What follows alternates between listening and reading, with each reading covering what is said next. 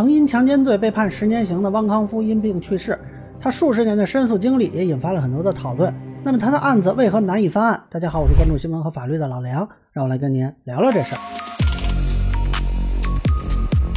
啊，汪康夫先生这事儿呢，其实我很早就看到了，呃，但是一开始呢，我就比较悲观啊，我是觉得他这个案子翻案的可能性不大。啊，但是他当时嘛还在努力啊，所以我也就没有参与讨论这个事儿。那么现在呢，应该也不会有什么大的改变了啊。也有小伙伴呢在后台问这个事情，那我来说说我粗浅的看法。啊，先说说这个案子本身啊，汪先生呢本来是个小学老师啊，据说因为他平时接触女生多，还给女生按摩啊，那么就被举报了。在一九六六年的时候呢，以强奸少女罪判处十年。大家听着这个罪名可能就比较陌生啊，因为实际上就没有法律规定这个罪名。那么然后呢？当时就进行了二审啊，维持原判。这个汪先生呢，一直是入狱到七五年出狱。那么一九七八年呢，开始申诉，先后找过两级法院啊，都被以事实清楚啊、证据确凿给驳回了。之后呢，他通过检察院申诉，哎，也是没有成功。一直到二零二二年一月，收到了最高检的回复，就还是驳回申诉。那么他这个事儿呢，经过媒体报道，也被很多人关注。特别是案件中呢，被指遭强奸的这个女生，后来跟他通信，以及媒体就是去采访，啊也说没有强奸事实。那么一般人呢，都会觉得他这是一个冤案，所以直到他去世呢，这个案子都是非常有争议的状态。呃，我觉得要理解这件事儿啊，就必须得说一下时代背景。呃，现在大家会觉得说有法可依是一个常态，嗯，包括什么程序正义啊、疑罪从无啊，啊，你就算不知道是什么意思，你多多少少也听说过。但是新中国的第一部刑法是一九七九年颁布实行的，那么在之前相当长一段时间是没有刑法的啊，当然也没有刑事诉讼法啊，只有一些什么惩治反革命条例之类的单行文件，所以实际上当时主要是依靠政策和法官对这个事儿的理解来进行审判的。那么如果看一下原审两个判决啊啊，就连具体的案发日期都没有，只有年月啊，这个其实也不新鲜。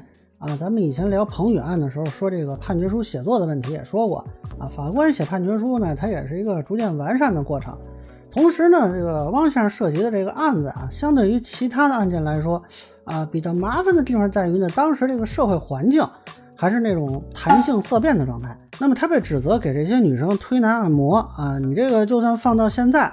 呃，有些家长看到这个恐怕也是会有意见的。你何况在当时那种社会环境啊，你这么做的话，如果被证实，那就成工少年了啊！不管有没有强奸，至少可以定一个流氓罪。那么，总之这是一个当时的一个社会环境。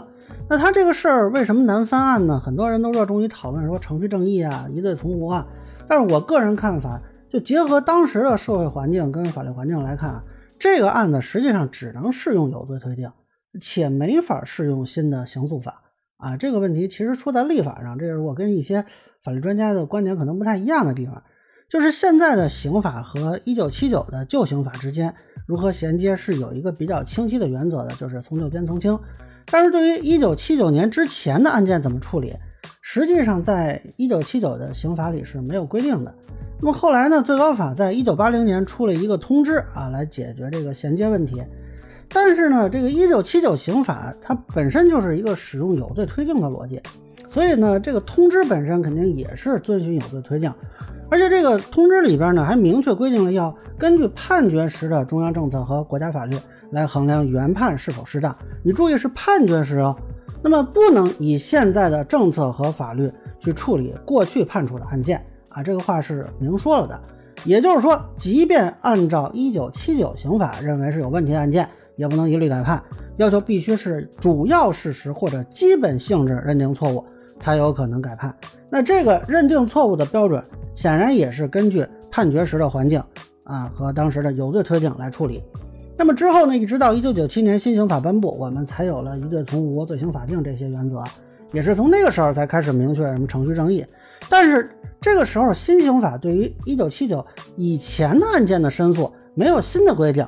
就它只跟七九刑法进行了衔接，所以呢，你这个时候就还得援引一九八零的那个通知，导致这个无罪推定的逻辑你没法适用到一九七九以前啊。本来呢，这种案件几乎是不可能有的，因为年代久远嘛。但偏偏啊，就有汪康夫这个案子。这案子呢，如果是发生在一九九七年之后啊，那么按照疑罪从无，基本都可以判定无罪。那如果是一九七九到一九九七之间，呃，有可能会被认定流氓罪或者强奸罪，但是这个概率就小很多了。而且呢，后续很有可能在新刑法颁布之后就翻案了。那么很多八九十年代的案件啊，就是在新刑法之后翻案的。比如说这个呼格案，偏偏这个汪这个案子是在一九七九年之前。那么这个时候呢，首先是没法适用疑罪从无，咱们刚才也说了，而且呢，程序法呢也是后来才颁布的。那么有这个通知在，你也没有办法用后来适用的这个程序法来解释当时的问题。关键就在于这个有罪推定啊。如果说是无罪推定，那么只要不排除任何一个合理怀疑，这个人就是无罪。更何况呢，还有被害人改变证词的情况发生，对吧？那这个合理怀疑可就大了去了。但是如果按照有罪推定，那只要这个人有嫌疑，他自己要交代清楚。如果司法机关认为他交代的不清楚，那就可以判有罪。那么汪康夫这个案子有没有地方没交代清楚呢？最高检后来给的那个回复其实说的有点清楚了。一是呢，这个汪在上诉的时候呢，说是因为对政策的误解、心情紧张、错误供述。那么他也没有被刑讯逼供的迹象，单纯因为上述原因编造了强奸的经过，这个被认为不太符合常理。二是呢，在二审过程中，这个部分女生虽然推翻了被强奸的说法，但是仍然称猥亵的事实存在，特别是有两个女生还坚持说存在强奸啊！你注意，这是二审过程中了。那么如果说你认为一开始的那个调查是有问题的啊，包括有一些不适当的引导，那么最高检认为这些做法也被纠正了。那问题就在于后来的这个二审的调查过程中，为什么他们还这么说？这个就解释不通了。那么这两点呢？呃，汪先生有一个专门的这这个最高检的说法的回应啊，大家可以去看一下。他还是坚持否认，但是你光否认呢，很难洗脱嫌疑。第三呢，就是汪在上诉过程中只否认强奸，但是承认了猥亵行为。那么如果说你一审是因为紧张害怕，二审的时候就应该知道，这时候再不说啊，可能就没机会，你可能就进监狱了。那么为什么二审申诉的时候还承认了猥亵呢？当然了，即便说到这里啊，我个人仍然认为，按照现在的法律规定，那么汪先生应该是疑罪从无，被判无罪的。问题是，我们是明明有这个疑罪从无的这个工具，但是因为新旧法律衔接的问题，你用不了。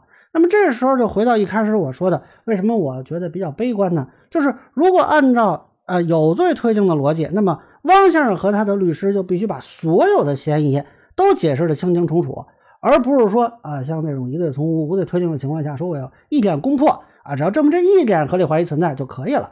那这个说实话难度太高了啊！我估计很多律师一开始看到汪先生这案子呢，以为说啊，这个女生改变证词了，那稳赢啊。那咱们也说了很多八九十年代的冤案都是新刑法之后这么翻案的，但是后来这些律师无一例外都失败了。就在于在这件事呢，它根本问题不在司法，而在立法。那么，除非最高法或者两高联合啊，甚至说全国人大出一个法律规定，替代掉一九八零年的那个通知，确立疑罪从无的原则，否则呢，这个关你打不通。但是呢，咱们说这类案件其实少之又少，所以对于立法层面来说，紧迫性就没有那么强。嗯，可能就没有等到这么一个新的规定或者立法的东西出来。那我也只能说是比较遗憾吧。希望将来不会有类似的事情再发生。哎，希望这个汪先生一路走好。那么以上呢就是我对汪康夫案为何难以翻案的一个分享。